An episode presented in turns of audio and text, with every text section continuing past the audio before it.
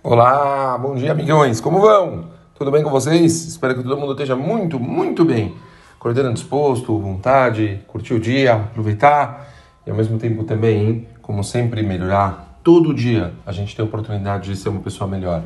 Não importa onde a gente estiver, não importa se a gente está de férias, se a gente não está, todos os dias a gente tem que pensar em crescer.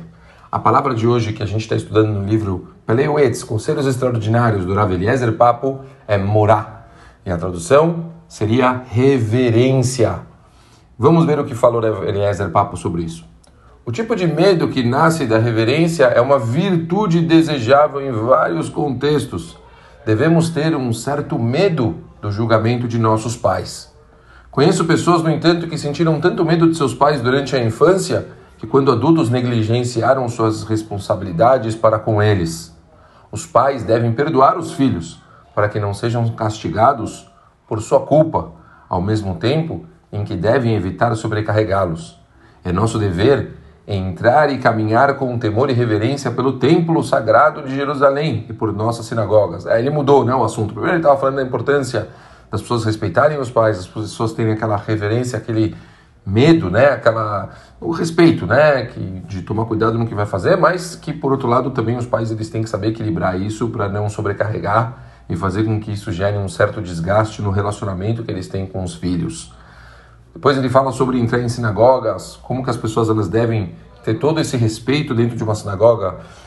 Que conversa dentro da sinagoga demonstra falta de fé. Não importa quantas vezes os rabinos preguem sobre esse tópico, as pessoas continuam as conversas na sinagoga.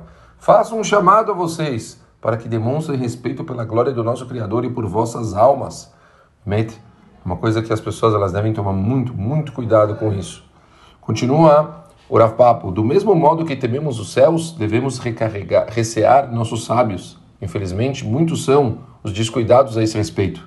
Na verdade, não podemos culpá-los por esse comportamento, pois não são suficientemente conscientes da sua gravidade. Muitos rabinos evitam falar a respeito com o público, temendo acharem que avogam em sua causa própria. No entanto, a obrigação de reverenciar os sábios é evidente até mesmo para as crianças quando estudam a ética dos pais. Pode-se argumentar que não temos hoje em dia rabinos como dos outros do passado. Entretanto, as mesmas regras de reverência se aplicam, pois o público também não tem o mesmo grau espiritual que tinha o público de outros tempos. Né? Na verdade, principalmente se trata de um conceito de educação, né? Da gente educar os nossos filhos a respeitarem os grandes rabinos, respeitarem os sábios, respeitarem os professores, os morim, por que não? Certo? Muitas vezes eu vejo crianças sendo desrespeitosas e os pais às vezes dando razão. Independente do engano, a gente pode até conversar com os murim depois, porém a reverência é necessária. Então sempre a gente na frente das crianças dá razão.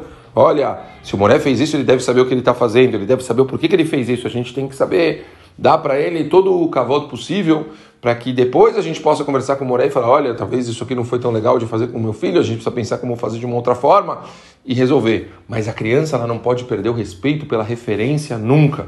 E isso é uma coisa que a gente tem que trabalhar muito. Muitas vezes eu vejo pais em refeições, em lugares públicos, falando da ah, escola, não sei o quê, ah, os professores, ah, não sei o quê.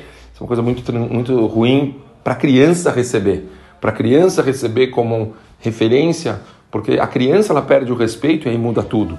E, e acima de tudo, a gente precisa, no começo, primeiro, admirar para conseguir receber, abrir os corações e poder receber a sabedoria que essa pessoa vai transmitir. Então, fica aqui uma, um chamado importantíssimo da gente é, prestar atenção nisso. Outro ponto importantíssimo que foi falado aqui, como a gente realmente não dá valor, né? Para os rabanim e tudo, e óbvio que é, não vai ver rabanim grandes aí avisando as pessoas, olha, tem que respeitar e tal, tal, tal. É uma coisa muito difícil para o Rav fazer, porque parece que ele está falando de uma forma própria. Porém, dessa forma, a gente construindo isso, a gente vai conseguir principalmente incutir nas crianças esse respeito e fazer com que quando as crianças elas ouçam palavras de sabedoria, isso entre nos corações delas e consiga construir elas como seres humanos, tá bom? É isso. Espero que tenha ficado clara a mensagem de hoje. A gente se vê amanhã, se Deus quiser. Um beijo grande para todo mundo, ótimo dia. Valeu, galera. Boas férias.